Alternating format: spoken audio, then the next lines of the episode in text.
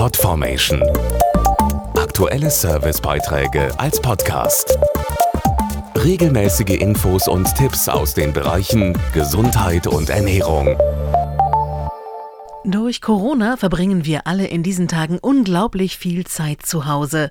Natürlich ist das eine Ausnahmesituation, doch die Zahl der Stunden, die wir täglich in den eigenen vier Wänden verbringen, steigt bereits seit Jahren.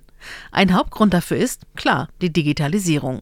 Sie ermöglicht viele Dinge, ohne das Haus zu verlassen, sorgt aber auch für weniger Bewegung. Wie Ihnen dieser Bewegungsmangel nicht auf den Magen schlägt? Hier sind die Tipps.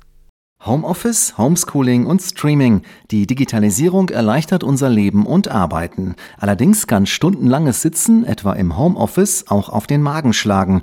Die Folge von zu wenig Bewegung, Stress und ungesundem Essen. Das stimmt. Um vorzubeugen, habe ich deshalb einige Dinge fest in meinen Alltag integriert. Zum Beispiel ein gutes Frühstück mit Ballaststoffen aus Getreide und Obst und Eiweiß. Und dazu ein Glas warmes Wasser, was die Verdauung ankurbelt. Bei mir ist in der Mittagspause der Computer tabu und ich koche selbst, statt Fertiggerichte aufzuwärmen. Wenn sich mein stressgeplagter Bauch dennoch meldet, hilft mir ein pflanzliches Arzneimittel wie Iberogast. Es kombiniert neun Heilpflanzen, um funktionelle Magen-Darm-Beschwerden wie Schmerzen, Krämpfe, Blähungen, Übelkeit und Sodbrennen zu lindern. Noch ein Tipp von mir. Ich achte darauf, mich insgesamt mehr zu bewegen und die Zeit vor dem Bildschirm zu begrenzen. Und statt zu viel Videostreaming am Abend gehe ich auch mal eine Runde spazieren und atme durch. Das tut einfach gut.